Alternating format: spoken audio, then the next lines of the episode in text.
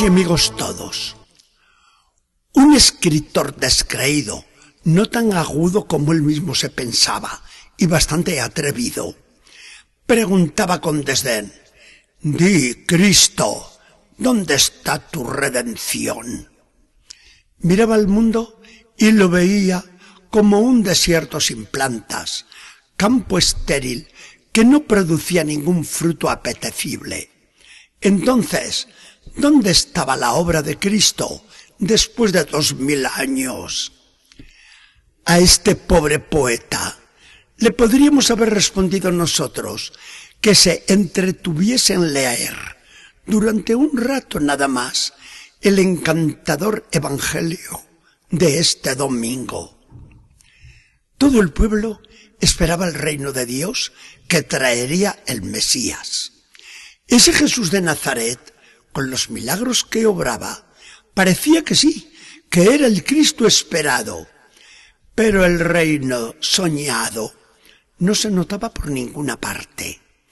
Los odiados romanos continuaban en Israel con el peso de sus legiones y el trono de David seguía vacío sin que nadie viniese a ocuparlo. ¿Dónde estaba entonces el reino prometido? Jesús se da cuenta de la preocupación e incertidumbre del pueblo. Pero, ¿cómo hacerles entender que el reino que ellos esperaban no era político y que no tenía que venir con el ruido de tambores batientes ni el horror de las armas? Jesús recurre a las parábolas y les cuenta con sencillez campesina. ¿Saben todos a qué se parece el reino de Dios? Es semejante a la semilla del trigo que un labrador echa en la tierra. Tanto da que el sembrador duerma o esté despierto, de noche y de día la simiente germina y se desarrolla. ¿Cómo lo hace? El labrador no lo sabe, porque la tierra produce espontáneamente el tallo, después la espiga y finalmente la cabeza llena de grano en la espiga. Cuando todo está maduro, se echa la mano a la hoz o a la guadaña y a segar, porque la cosecha ha llegado. No había nadie en el auditorio de Jesús que no hubiera contemplado muchas veces semejante proceder de los agricultores. La cosecha empezó con la siembra tan callada. Siguió el crecimiento, calladísimo también, y vino el recoger la mies, sin que aquella simiente primera hubiese metido ningún ruido. Así es el Evangelio. Lo siembra Jesús. Sin prisas, deja que pasen siglos y milenios. Irá creciendo en la tierra sin que nadie se dé cuenta de sus avances. Al final de los tiempos, cuando se haya completado el número de los elegidos, volverá el Señor a recoger la enorme cosecha. Con parábola semejante nos explica Jesús cómo el reino esperado llega a su plenitud sin realizar obras espectaculares y hasta contra todas las apariencias humanas.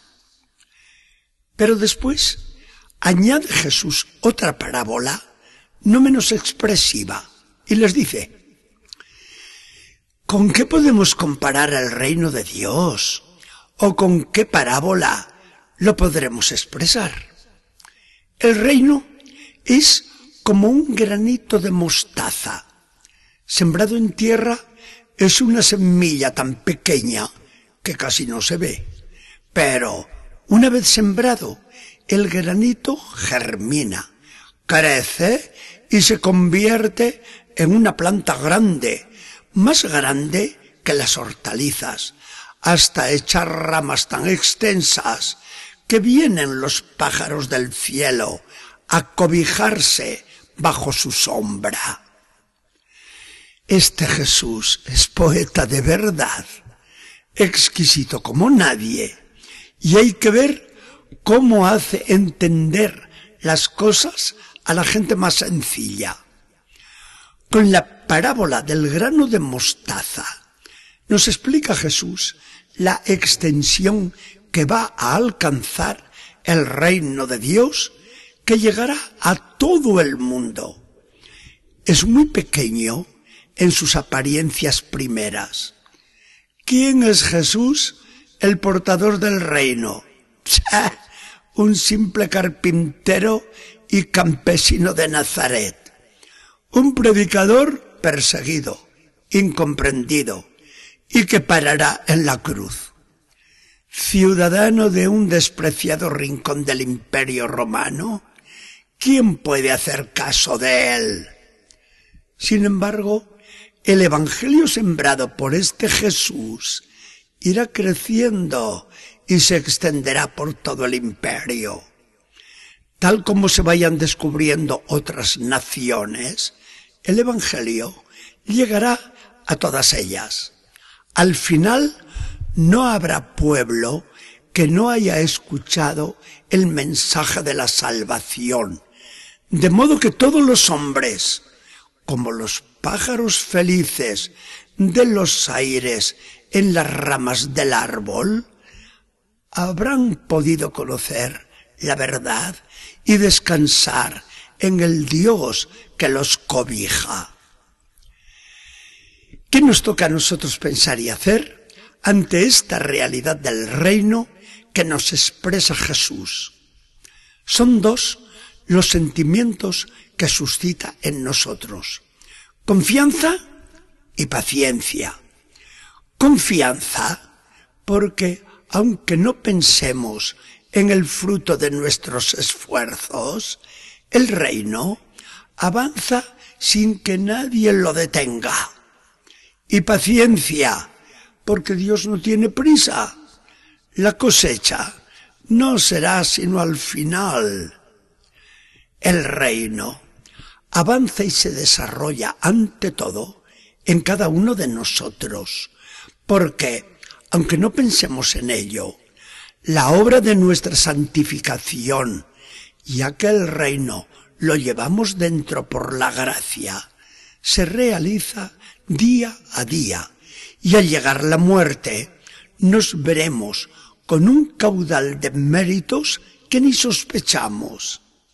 Su esfuerzo no es inútil en el Señor, nos dice San Pablo. Y avanzan los demás igual que en nosotros. Todo lo que trabajamos por el reino de Dios o por la Iglesia, que es la encargada de llevar adelante la edificación del reino, todo eso no se pierde. Sin que nos demos cuenta, contribuimos fuertemente a la obra de Dios. Todo lo que trabajamos en el apostolado es muy eficaz, aunque nosotros no veamos los resultados. El apóstol San Pablo lo dijo muy enérgicamente a los de Corinto, hablando de su trabajo propio y el de sus colaboradores. Yo planté, Apolo regó, pero el crecimiento lo dio el Señor. No se pierde nada de lo que hacemos. En medio del mal del mundo, y aunque algunos no lo quieran ver, la acción de Dios que nos pide y acepta nuestra colaboración en la formación del reino es imparable. Queremos mayor premio que ser colaboradores de Dios. Que el Señor nos bendiga y acompañe.